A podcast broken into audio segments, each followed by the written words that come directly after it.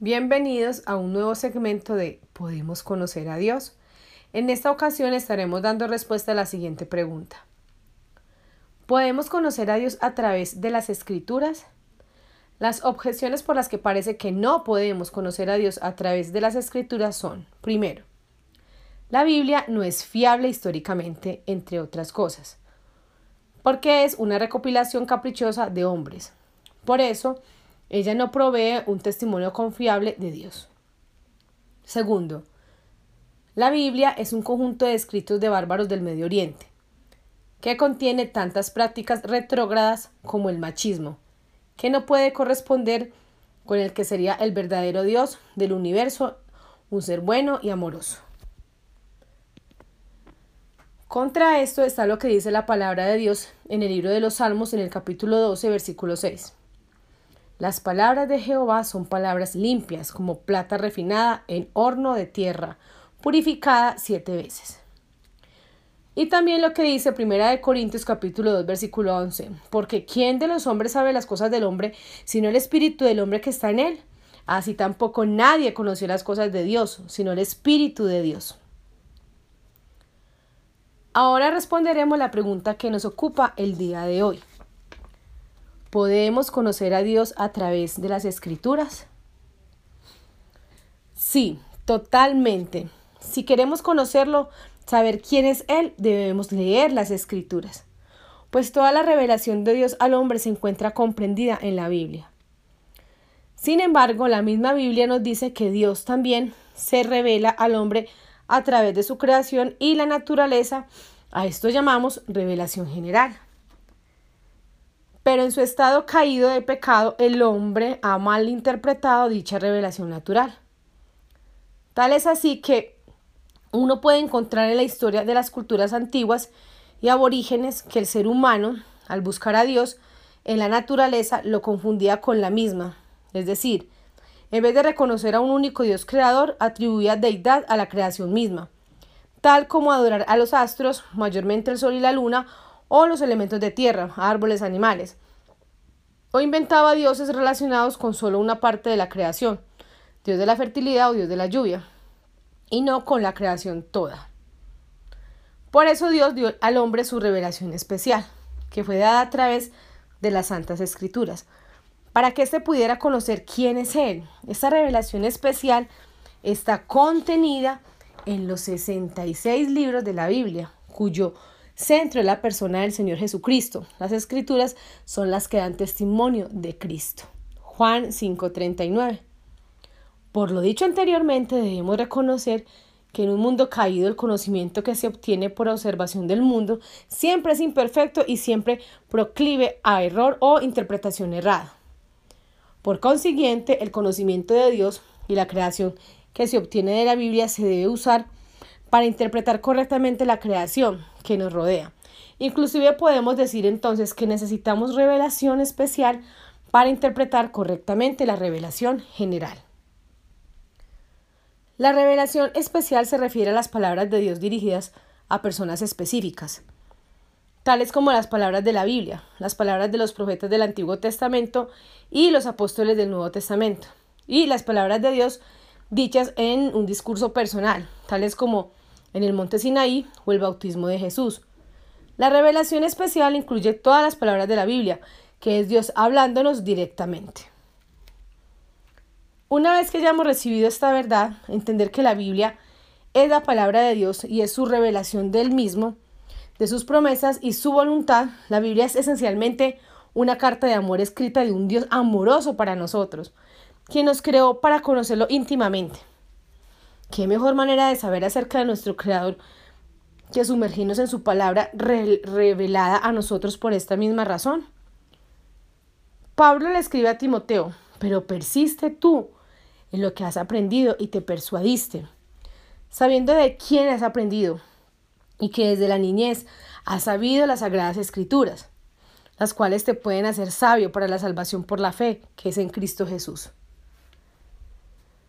Toda la escritura es inspirada por Dios y útil para enseñar, para redarguir, para corregir, para instruir en justicia, a fin de que el hombre de Dios sea perfecto, enteramente preparado para toda buena obra. Primera de Timoteo 3, 14, 16. Las escrituras contienen el consejo de los profetas, los relatos inspirados de los tratos de Dios con la gente y las revelaciones a sus profetas. Las escrituras enseñan que somos hijos de nuestro Padre Celestial, que nos ama. Como parte de su plan para nuestra felicidad eterna, hemos venido a la tierra. Y mientras estamos aquí, las escrituras son la guía espiritual hacia nuestro Padre Celestial y Jesucristo. El propósito principal de las escrituras es testificar de Cristo, ayudarnos a venir a Él y recibir la vida eterna. Juan 17.3 que dice, y esta es la vida eterna, que te conozcan a ti, el único Dios verdadero, y a Jesucristo, a quien has enviado. Por esto es necesario que estudiemos las escrituras todos los días, tanto individualmente como con nuestras familias. El presidente y líder religioso Thomas Monson Dijo, participen en el estudio diario de las escrituras. El estudio intensivo no es tan eficaz como la lectura y la aplicación diaria de las escrituras en nuestra vida. Familiarícense con las lecciones que se enseñan en las escrituras. Estudienlas como si les hablaran a ustedes, porque así es. A través de las palabras de las escrituras podemos llegar, llegar a conocer y a amar a nuestro Padre Celestial y a nuestro Salvador Jesucristo. Podemos estudiar sus mandamientos y en consecuencia aprender a ver la diferencia entre el bien y el mal. Nos fortalecemos para resistir la tentación de pecar y aumentamos nuestro deseo de obedecer las leyes de Dios. Mientras estamos en la tierra, las escrituras nos consuelan, nos enseñan y nos muestran el camino de regreso a nuestro hogar celestial. De esta forma, la respuesta a nuestros interrogantes es la Biblia, pues en sus páginas tenemos el testimonio de que Dios no solo obró en la historia mediante intervenciones especiales, sino que su, providencia buscó a aquellos que guiados por el Espíritu Santo pusieron por escrito el relato de los hechos de Dios y su interpretación divinamente inspirada. Asimismo, del mismo modo que no basta que la huella de Dios se vislumbrara en la creación, y precisábamos una revelación más perfecta, así tampoco esta manifestación directa del Señor, revelándose más claramente por sus acciones extraordinarias en la historia. Sería de ninguna utilidad si no hubiera quedado registrada en las páginas de un libro, y este libro es la Biblia. Brunner, uno de los más destacados representantes de la neortodoxia, admite que sin la Biblia no sabríamos nada de Cristo, de quien precisamente recibimos el nombre de cristianos. La fe cristiana es la fe en Cristo y solo en la Biblia podemos entrar en relación con Él para escuchar sus palabras. La fe cristiana es una fe bíblica. Por consiguiente, el que la revelación especial de Dios se conserve mediante la escritura es algo lógico y de sentido común. En lo escrito, el discurso que revela a Dios toma una existencia propia, libre de las limitaciones del tiempo y del espacio. Calvino expone claramente que es solamente, que es solamente en las escrituras que al Señor le ha placido preservar su verdad en memoria perpetua.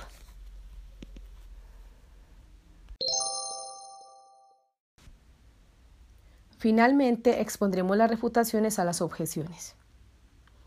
La primera objeción dice, la Biblia no es fiable históricamente, entre otras cosas, porque es una recopilación caprichosa de hombres, por eso ella no provee un testimonio confiable de Dios. A esto respondemos, las escrituras han sido transmitidas a través de las generaciones por medio de los manuscritos, los cuales han sido sujetos a la prueba bibliográfica, con el objetivo de comprobar su veracidad y confiabilidad.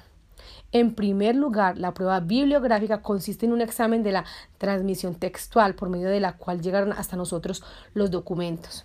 Los eruditos han comprobado que hay aproximadamente 150.000 lecturas o manuscritos diferentes del texto del Nuevo Testamento griego, pero solamente 400 de las 150.000 implican duda respecto del significado textual y solamente 50 de estas eran realmente de gran significado, es decir, aquellas lecturas que implican dudas son de tal naturaleza que no afectan el sentido, pues están relacionadas con asuntos ortográficos o con la construcción gramatical o con el orden de las palabras, por lo que se refieren a variaciones sin importancia, pues afectan únicamente la forma de expresión, no el significado esencial.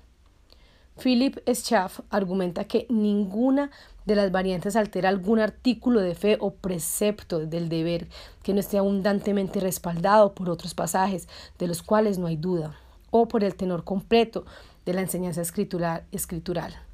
Igualmente, Geisler y Nis dicen que solamente alrededor de una octava parte de todas las variantes tenían algún peso, ya que la mayoría de ellas son asuntos meramente mecánicos, tal como de deletreo o de estilo. Del total entonces, solamente alrededor de un centavo no significa más que trivialidades. De esta forma, matemáticamente, eso significaría que el texto es puro en un 98.33%. Por consiguiente, tal como lo declara Warfield, los hechos muestran que la mayor parte del Nuevo Testamento nos ha sido transmitido sin o casi sin variaciones, y por esto el verdadero texto de los escritores sagrados es competentemente exacto. Ni siquiera un precepto moral o artículo de fe ha sido pervertido o se ha perdido. El hecho de que los errores textuales no perjudican a la doctrina ha sido enfáticamente establecido por Frederick Kainon una de las grandes autoridades en el campo de la crítica textual del Nuevo Testamento, al afirmar que ninguna doctrina fundamental de la fe cristiana descansa sobre una lectura en disputa. Por esto estamos en condiciones de afirmar con toda firmeza que en substancia el texto de la Biblia es veraz. Especialmente eso es cierto en el caso del Nuevo Testamento. El número de manuscritos del Nuevo Testamento, de antiguas traducciones del mismo y de citas de él en los escritos más antiguos de los escritores de la Iglesia es tan grande que es prácticamente seguro que la verdadera lectura de cualquier pasaje dudoso haya sido preservada en alguna de estas autoridades de la antigüedad. No puede decirse esto de ningún otro libro antiguo en el mundo.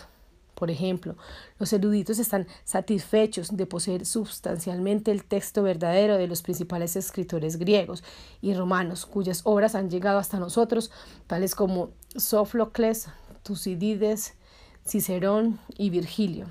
Sin embargo, el conocimiento que tenemos de sus escritos dependen de un mero puñado de manuscritos, mientras que los manuscritos del Nuevo Testamento se cuentan por cientos y aún por miles.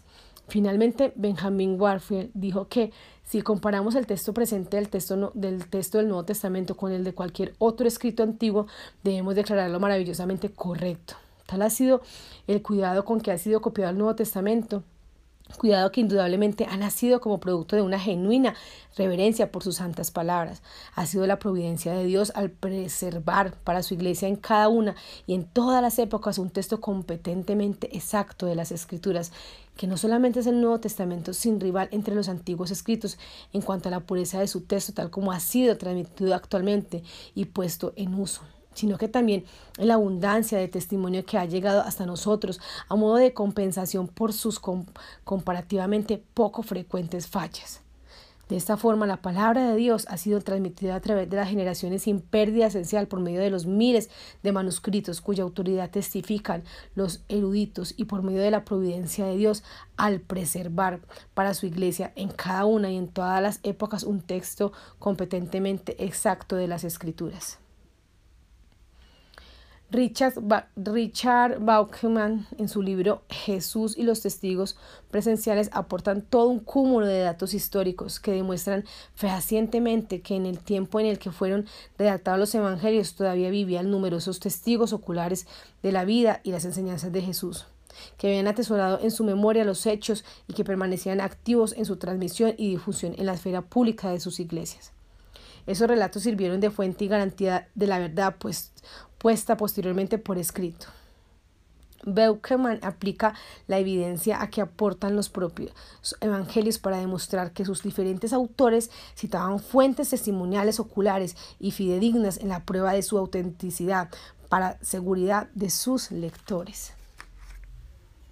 El valor de los rollos es algo que nos da evidencia de la veracidad que hay en los escritos de la Biblia pues más, los más antiguos manuscritos que teníamos eran de 900 después de Cristo en adelante. ¿De qué modo podíamos asegurarnos de su exacta transmisión desde el tiempo de Cristo en el año 32 después de Cristo? Ahora lo sabemos, gracias a la arqueología y a los rollos del Mar Muerto, uno de los rollos que se hallaron era un manuscrito completo del texto hebreo de Isaías. Los paleógrafos le asignan a fecha de alrededor de 125 a.C. Este manuscrito resulta así más de mil años más antiguo que cualquier otro manuscrito que poseíamos anteriormente. Los otros manuscritos bíblicos de este hallazgo son de entre 200 años antes de Cristo hasta 68 después de Cristo. El impacto de este descubrimiento consiste en la exactitud del rollo de Isaías, 125 a.C., con el texto masorético de Isaías, 916 después de Cristo, que es mil años posterior. Esto, esto demuestra la descostumbrada precisión de las copistas de la escritura durante un periodo de más de mil años. Por consiguiente, la Biblia es históricamente exacta, es, internamente congruente, contiene profecías que se han cumplido cientos de años más tarde, ha influido en el curso de la historia humana más que en cualquier otro libro, continuamente ha cambiado la vida de millones de individuos en toda su historia, por ella las personas hallan la salvación, tiene una belleza majestuosa y profundidad de enseñanza que ningún otro libro iguala y afirma cientos de veces que son palabras del mismo Dios. Ahora pasemos a la segunda objeción y dice de esta manera, la Biblia es un conjunto de escritos de bárbaros del Medio Oriente que contiene tantas prácticas retrógradas como el machismo, que no puede corresponder con el que sería el verdadero Dios del universo, un ser bueno y amoroso. Bueno, en primer lugar, es necesario aclarar que algunos escritores o los que van en contra de la escritura no están teniendo en cuenta las costumbres o el contexto en que se escribieron ya que todos los autores bíblicos escribieron en circunstancias y contextos diferentes. Por esto no hay que malinterpretar ciertas costumbres, sino verlas a la luz del contexto, del tiempo que lo escribieron. Por otro lado, la Biblia no es un simple conjunto de escritos redactados por hombres, pues aunque ciertamente es un libro escrito por hombres, es el único libro redactado bajo la inspiración divina. Y por esto es necesario tener claro que la inspiración fue una obra por la cual Dios, por medio de su espíritu y de escritores humanos, nos dio su palabra, y por esto el origen de las escrituras es divino. También afirmamos que Dios en su obra de inspiración usó la personalidad característica, el estilo literario de cada uno de los escritores que él había elegido y preparado. Sin embargo, negamos que Dios haya anulado las personalidades de los escritores cuando causó que ellos usaran las palabras exactas que él había elegido afirmamos que la inspiración de Dios en sentido estricto se aplica solamente al texto autográfico. Las escrituras, el cual, gracias a la providencia de Dios, puede ser comprobado con gran exactitud por los manuscritos que están en la disposición de todos los interesados. Afirmamos además que las copias y traducciones de la escritura son la palabra de Dios hasta el punto en que representen fielmente los manuscritos originales. Además, la Biblia tiene cientos de versículos que hablan acerca de la obra del Espíritu Santo, que dan a conocer su trabajo, y la Biblia misma es el producto de la obra e inspiración del Espíritu Santo. De esta forma, en los casos en que intervino la personalidad humana ordinaria y el estilo de redacción del autor en forma prominente, como parece ser el caso con la mayor parte de la Biblia, todo lo que podemos decir es que la providencia, supervisión y dirección de Dios en la vida de cada autor fue tal que sus personalidades, su trasfondo y educación, su capacidad de evaluar los acontecimientos del mundo que los rodeaba, su acceso a información histórica, su juicio respecto a la exactitud de la información y sus circunstancias individuales cuando escribieron fueron exactamente lo que Dios quería que fuera, de modo que cuando llegaron al momento preciso de poner la pluma sobre papel, las palabras fueron plenamente sus palabras, pero también plenamente las palabras que Dios quería que se escribieran, palabras que Dios afirmaría que eran las suyas propias. Ahora, la Biblia no es machista, ya que retrata fielmente el resultado del pecado, tanto del hombre como de la mujer. En la Biblia están registrados toda clase de pecados, dominio y esclavitud, así como los fracasos de sus grandes héroes, pues las escrituras no intentan esconder el mal en el mundo, pero sí muestran la bondad de Dios obrando en medio de la historia. Por esto las escrituras son palabras de Dios, pues son la fuente de su revelación, pero es fundamental conocer que cada relato está ligado a un tiempo específico, bajo un contexto específico y bajo circunstancias y costumbres específicas, pues finalmente fue escrita por hombres, aunque ciertamente bajo la inspiración divina. No obstante, el hecho de que la Biblia narra los acontecimientos de la historia tal como sucedieron, esto no implica que su mensaje no corresponda al Dios bueno, amoroso y misericordioso y creador del universo. Todo es asunto de llevar a cabo una correcta interpretación del tiempo, espacio y contexto. Al mismo tiempo, la Biblia también nos da la respuesta y la cura para esos pecados contra Dios y su establecimiento del orden. La respuesta, una correcta relación con Dios. El Antiguo Testamento apuntaba hacia el futuro sacrificio supremo y cada vez que se realizaba un sacrificio por el pecado se enseñaba la necesidad de una reconciliación con Dios. En el Nuevo Testamento el Cordero de Dios que quita el pecado del mundo nació, murió, fue sepultado, resucitó y ascendió a su lugar en los cielos desde donde intercede por nosotros. Es a través de la fe en Cristo que se encuentra la cura para el pecado y eso incluye el pecado del machismo. Por consiguiente, la acusación del machismo en la Biblia está basada en la falta de conocimiento de la Escritura. Cuando los hombres y las mujeres de todas las edades han tomado los lugares designados por Dios y vivido de acuerdo a así dice el Señor, entonces se da un maravilloso balance entre los dos géneros. Este balance es con el que Dios los inició y es con el que Él concluirá. Se brinda una exagerada atención a las muchas consecuencias del pecado y no a la, y no a la raíz del mismo. Es solo cuando existe una reconciliación personal con Dios a través del Señor Jesucristo que encontramos la verdadera igualdad. Y conoceréis la verdad y la verdad os hará libres. Juan 8:32. La cruz de Cristo es el gran nivelador. Juan 3:16 dice, para que todo aquel que cree, y esa es una declaración que incluye a todos sin excluir a nadie, basándose en su posición social, capacidad mental o género. También encontramos un pasaje en Gálatas que nos habla de nuestra igualdad por oportunidad para salvación. Pues todos los sois hijos de Dios por la fe en Cristo Jesús, porque todos los que habéis sido bautizados en Cristo, de Cristo estáis revestidos. Ya no hay judío ni griego, no hay esclavo ni libre, no hay varón ni mujer, porque todos vosotros sois uno en Cristo Jesús. Gálatas 3, 28. La falsa religión de nuestros días erróneamente indaga en la revelación especial, la Biblia, buscando qué tiene para decir a ellos. En vez de buscar qué nos dice Jesucristo, esta aproximación antropocéntrica a las escrituras es sumamente peligrosa, pues usa el libro de Dios como un manual de vida próspera en vez de buscar a Jesucristo, el dador de la vida, el autor de la fe, el centro de todo. Otro problema de hoy en día es que no contentos con la revelación especial escrita, la gente busca nuevas revelaciones extrabíblicas, menoscabando la palabra de Dios, como bien dice en 2 de Timoteo 4, 3 y 4.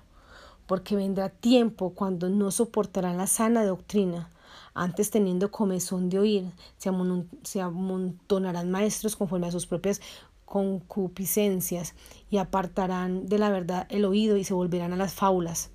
Fábula es todo aquello que no se atiende a la revelación escrita, la única fuente de verdad y autoridad para el pueblo de Dios. El doctor Payson, refiriéndose a la Biblia, ha dicho lo siguiente. Destruye este volumen tal como han tratado de hacerlo en vano los enemigos de la felicidad del hombre, y nos dejará sumido en profunda ignorancia con respecto a nuestro Creador a la formación del mundo en que habitamos, al origen de nuestra raza y a sus progenitores, a nuestro destino futuro, regalándonos el plano de la fantasía, de la duda y la conjetura. Destruye este volumen y nos privarás de la religión cristiana, con todos sus consuelos vivificantes, esperanzas y perspectivas que ofrece, no dejándonos nada sino elegir entre las lóbregas tinieblas de la infidelidad y las sombras monstruosas del paganismo. Destruye este volumen y despoblarás el cielo, cerrarás para siempre sus puertas a la desdichada posteridad de Adán, restituirás al rey de los terrores su fatal aguijón, sepultarás la esperanza en la misma tumba que recibe nuestros cuerpos, cocinarás a todos los que han muerto antes que nosotros al sueño eterno o, o calamidad infinita, y nos dejarás sin esperar nada nuestra muerte, sino suerte similar a la de ellos.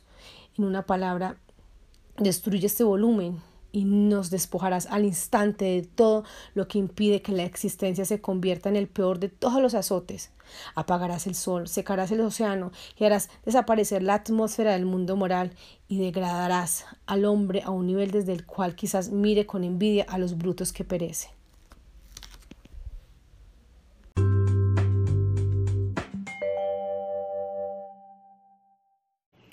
Bienvenidos a un nuevo segmento de ¿Podemos conocer a Dios? En esta ocasión estaremos dando respuesta a la siguiente pregunta. ¿Podemos conocer a Dios a través de nuestra conciencia? Las objeciones por las que parece que no podemos conocer a Dios a través de la conciencia son, primero, Crisóstomo en su comentario Superlamen explicando aquella frase de Juan 1.18, a Dios nunca nadie lo vio. Dice así, lo que es Dios, no solo los profetas, sino ni los ángeles ni los arcángeles le han visto. ¿De qué manera, pues, podrá lo creado ver lo increado? También Dionisio, hablando de Dios, dice, no se le alcanza ni con el sentido, ni con la fantasía, ni con la imaginación, ni con la razón, ni con la conciencia. Segundo, la conciencia la conciencia es el lugar de nuestras opiniones personales, donde determinamos lo que queremos hacer con nuestras vidas sin la imposición de terceros. Ella es, por lo tanto, el lugar donde encontramos nuestra esencia y personalidad individual, no un medio para conocer a Dios. Contra esto está lo que dice la palabra de Dios en el libro de Proverbios capítulo 28 verso 1. Huye el impío sin que nadie lo persiga, mas el justo está confiado como un león. También lo que dice Romanos capítulo 2 verso 15, mostrando la obra de la ley escrita en sus corazones, dando testimonio su conciencia y acusándoles o defendiéndoles sus razonamientos. Finalmente lo que declara el Salmos 36, verso 9, en tu luz veremos la luz. Ahora nos ocuparemos de dar respuesta a la pregunta. En el primer lugar, es necesario que exponer que en Romanos 1 Pablo muestra que incluso los que no creen que no tienen registro escrito de las leyes de Dios, tienen en la conciencia algún entendimiento de las demandas morales de Dios. Hablando de una larga lista de pecados, envidia, homicidios, contiendas y engaños, Pablo dice que los malos que las practicas practican saben bien que según el justo decreto de Dios quienes practican tales cosas merecen la muerte. Sin embargo, no solo siguen practicándolos, sino que incluso aprueban a quienes la practican. Romanos 1.32, los malos saben que su pecado es un mal. Por lo menos en gran medida, Pablo entonces habla de la actividad de la conciencia en los gentiles que no tienen la ley escrita. De hecho, cuando los gentiles que no tienen la ley cumplen por naturaleza lo que la ley exige. Ellos son ley para sí mismos, aunque no tengan la ley. Esto muestran que llevan escrito en el corazón lo que la ley exige, como lo atestigua su conciencia, pues sus propios pensamientos algunas veces lo acusan y otras veces lo excusan.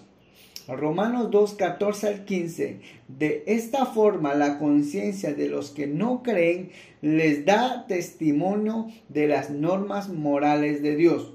Pero a veces esta evidencia de la ley de Dios en el corazón de los que no creen es distorsionada o se presume. Algunos de sus pensamientos lo acusan y a veces sus pensamientos lo excusan. Dice Pablo, por consiguiente, el conocimiento de las leyes de Dios derivado de tales fuentes nunca es perfecto, pero es suficiente para dar conciencia de las demandas morales de Dios a toda la humanidad. En el sentido humano interno de Dios, es prueba de que toda persona en todas partes tiene un sentido hondo interno de que existe, de que Dios existe, que es su criatura y que Él es su creador. Pablo dice que incluso los gentiles que no creen han conocido a Dios, pero no le honraron como Dios ni le dieron gracia. Dice que los perversos y incrédulos cambiaron la verdad de Dios por la mentira, Romanos 1.25, implicando que activamente o propósito ellos han rechazado algo de la verdad en cuanto a lo que sabían respecto a la existencia y carácter de Dios. Pablo dice que lo que se puede conocer acerca de Dios es evidente para ellos y añade que esto es así, pues él mismo se lo ha revelado. Romanos 1.19, sin embargo, la Biblia también reconoce que algunos niegan este sentido interno de Dios e incluso niegan que Dios exista. El necio dice en su corazón, no hay Dios. El malo primeramente alaba al ambicioso y menosprecia al Señor y luego en su orgullo repentinamente piensa que no hay Dios. Salmos 10, 3 al 4. Estos pasajes indican que el pecado lleva a las personas a pensar irracionalmente y negar la existencia de Dios y que es el que piensa irracionalmente o que ha sido engañado el que dice no hay Dios. Pablo también reconoce que el pecado hará que las personas nieguen su conocimiento de Dios. Habla de los que con su maldad obstruyen la verdad. Romanos 1.18 y dice que al hacer esto nadie tiene excusa por su negación de Dios. Romanos 1.20, una serie de versos activos indican que esta es una supresión a propósito de la verdad. En la vida del creyente esta conciencia interna de Dios se hace más fuerte y más distante. Empezamos a conocer a Dios cuando nuestro Padre, amante Padre Celestial, y el Espíritu Santo da testimonio a nuestro espíritu que somos hijos de Dios. Romanos 8:16. Y llegamos a conocer a Jesucristo que vive en nuestros corazones. Efesios 17, Filipenses 3, 8, 10. La intensidad de esta conciencia en el creyente es tal que aunque no hayamos visto a nuestro Señor Jesucristo y en verdad le amamos. Primera de Pedro 1.8. Ahora, el argumento moral empieza en el sentido del bien y del mal que tiene el ser humano y la necesidad de que se haga justicia y argumenta que debe haber un Dios que es fuente del concepto del bien y del mal, que algún día hará justicia a toda persona. El conocer a Dios forma parte de las verdades absolutas, primarias y fundamentales del ser humano. En su libro Teología Bíblica y Sistemática de Meyer Pelpers, da argumentos válidos que confirman que podemos conocer a Dios a través de la naturaleza moral del hombre. El hombre es dueño de una naturaleza moral, es decir, su vida es regulada por conceptos del bien y del mal. Sabe que hay una conducta recta que debemos seguir y una conducta idónea que debe evitarse. Ese conocimiento es denominado conciencia. Cuando hace lo recto, la conciencia prueba. Cuando hace lo malo, la conciencia desaprueba o condena. Se lo obedezca o no, la conciencia habla con autoridad. La conciencia, aun cuando está mal, encamina y sin luz habla con autoridad y hace que el hombre se sienta una persona responsable. Kant, el gran filósofo alemán, dijo, dos cosas me llenan de asombro, los cielos tachonados de estrellas sobre mí y la ley moral dentro de mí. ¿Qué conclusiones se puede derribar de esta conciencia o sentido universal del bien y el mal? Que existe un legislador que haya señalado un nivel de conducta para el hombre y ha hecho la naturaleza del hombre capaz de entender ese nivel.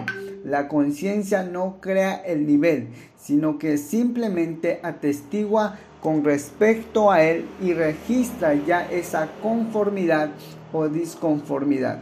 ¿Quién creó originalmente esos dos argumentos, grandes conceptos del bien y del mal? Dios, el justo legislador. El pecado ha oscurecido la conciencia del hombre y borrado casi de, casi de su ser el sentido de la ley. Pero en el monte Senaí Dios grabó esa ley en la piedra, al fin de que el hombre tenga una perfecta ley mediante la cual puede dirigir sus pasos. Que el legislador es también juez que recompensará a los buenos y castigará a los malos. El que impuso esa ley la reivindicará finalmente. No solamente la naturaleza moral del hombre, sino su ser entero evidencia o revela la existencia de Dios. Hasta las religiones más degradadas no son otra cosa que el esfuerzo ciego, sin rumbo, del hombre que busca algo que su alma anhela. Un sabio de la iglesia primitiva dijo en cierta oportunidad, nos has hecho para ti mismo y el corazón no haya reposo hasta que no encuentra descanso en ti. Ejemplo, el sol, que es el más visible por su exceso de luz, no puede ser visto por el murciélago. Partiendo de este principio, algunos dijera que ningún entendimiento creado puede ver la esencia divina. Pero esto no es aceptable, pues como quiere que la suprema felicidad del hombre consiste en la más sublime de sus operaciones, que es la más intelectual, y si el entendimiento creado no puede ver nunca la esencia divina, o nunca conseguiría la, felicidad, o ésta se encuentra en alguno que no es de Dios. Esto es contrario a la fe, pues la felicidad última de la criatura racional está en lo que es el principio de su ser, ya que algo es tanto más perfecto cuanto más unido está su principio. Además es contrario a la razón, porque cuando el hombre ve un efecto, experimenta el deseo natural de ver la causa.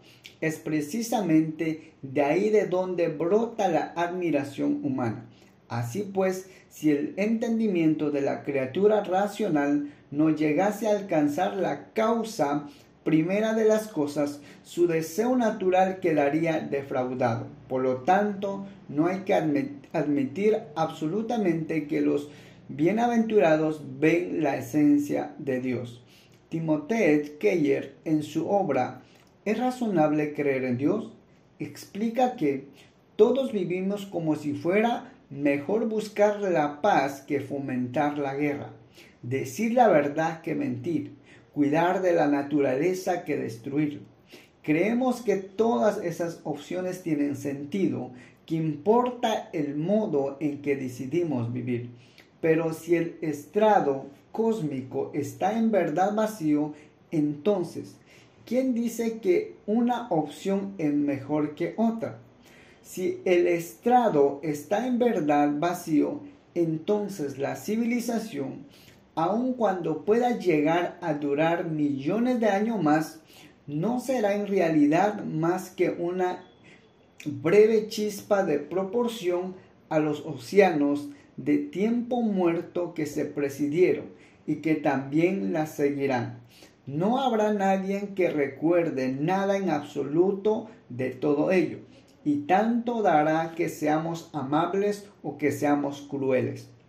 Nada de esto contará al final. Al darnos cuenta de la situación, hay dos posibles alternativas.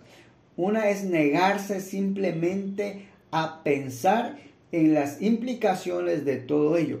Podemos aferrarnos a nuestra fe intelectual en ese estrado vacío y vivir, aún así como si las decisiones que tomemos fueran relevantes, pensando que hay realmente una diferencia grande entre amar y ser cruel, que nos impulsaría a comportarnos así. Un cínico diría que esa es la forma de tener lo mejor de ambos mundos. Eso quiere decir obtener el beneficio de tener a Dios sin el coste de seguir sus preceptos. Pero la ausencia de la integridad es ahí evidente. La otra opción es admitir que sabes de la realidad de la existencia de Dios. Entonces puedes aceptar el hecho de vivir como si la belleza y el amor tuvieran verdadero sentido, como si la vida tuviera un propósito y como si los seres humanos estuvieran dotados de una dignidad consustancial por el hecho mismo de saber que Dios existe. No es honesto vivir como si Dios realmente existiera, pero sin reconocer de que Él proviene todo cuan bueno tenemos y lo disfrutamos. Finalmente expondremos las refutaciones a las objeciones. En primer lugar, Tomás de Aquino explica que ambas autoridades se están refiriendo a la comprensión. Dionisio, inmediatamente antes del texto aludido, escribe, Él es para todos universalmente incomprensible y no se le conoce por los sentidos. Y Crisóstomo, poco después de lo escrito, añade, entiende aquí por visión una consideración y comprensión ciertísima del Padre, idéntica a la que del Padre tiene del Hijo. Lo que es infinito por parte de la materia no determinada por la forma es en sí misma incognoscible, ya que todo conocimiento se adquiere mediante una forma. Pero lo infinito por parte de una forma no limitada por la materia es en sí mismo cognoscible en grado sumo, y así es Dios infinito por esto, no se dice que Dios no es un ser existente como si no existiera de ningún modo, sino que está por encima de todo lo que existe, pues Él es su mismo ser. Pero de ahí no se deduce que no sea cognoscible de ningún modo, sino que sobrepasa todo entendimiento, que es lo mismo que decir incomprensible. Por consiguiente, la proporción se, se entiende de dos maneras una como relación entre cantidades. Así el doble, el triple, el igual son especies de la proporción. Otra como relación cualquiera entre cosas. Así puede haber relación entre la criatura y Dios como la puede haber entre efecto y causa o como entre potencia y acto. En este sentido, el entendimiento creado está en proporción para poder conocer a Dios. En cuanto a la segunda objeción, podemos decir que igual que los magos que se dejaron conducir por una estrella en el camino a Belén, el hombre necesita un guía en su peregrinaje sobre la tierra. Estrella interior, destello del alma, santuario íntimo donde Dios hace oír su voz, la tradición cristiana ha multiplicado las imágenes para caracterizar esta guía tal y como lo hicieron los filósofos de la antigüedad, y ella la llamó conciencia. Ella es la que permite al hombre dirigirse, dándole el conocimiento del bien y del mal. A través de su conciencia uno es capaz de juzgar el valor moral de sus actos. El hombre descubrió una ley que él no se da a sí mismo, sino a la que debe obedecer y cuya voz resuena cuando es necesario en los oídos de su corazón, llamándolo siempre a amar y hacer el bien y evitar el mal. Haz esto, evita aquello. La conciencia es el centro más secreto del hombre el santuario en el que está solo con Dios y en el que su voz se hace oír. Mediante la fidelidad a la conciencia, los cristianos se sienten unidos a los demás hombres para buscar la verdad y resolver según la verdad. Es innegable que la inteligencia humana conoce los principios primarios del actuar, hace el bien y evita el mal, no hacer a los demás lo que no queremos que nos hagan. El hombre es lo más profundo de de su conciencia descubre la ley, que no se ha dado a sí mismo, sino a la que debió obedecer y que resuena en su corazón diciéndole que siempre debe amar y hacer el bien, pues la conciencia es el núcleo más secreto y el sagrario del hombre, donde está solo con Dios. La conciencia no es una potencia más unida a la inteligencia y a la voluntad. Podríamos decir que es la misma inteligencia cuando juzga la moralidad de un acto, basándose en los principios morales innatos de la naturaleza humana, esas leyes inscritas en el corazón y dadas por Dios. Por consiguiente, la conciencia es una facultad natural del ser humano y una parte esencial de la vida religiosa del hombre.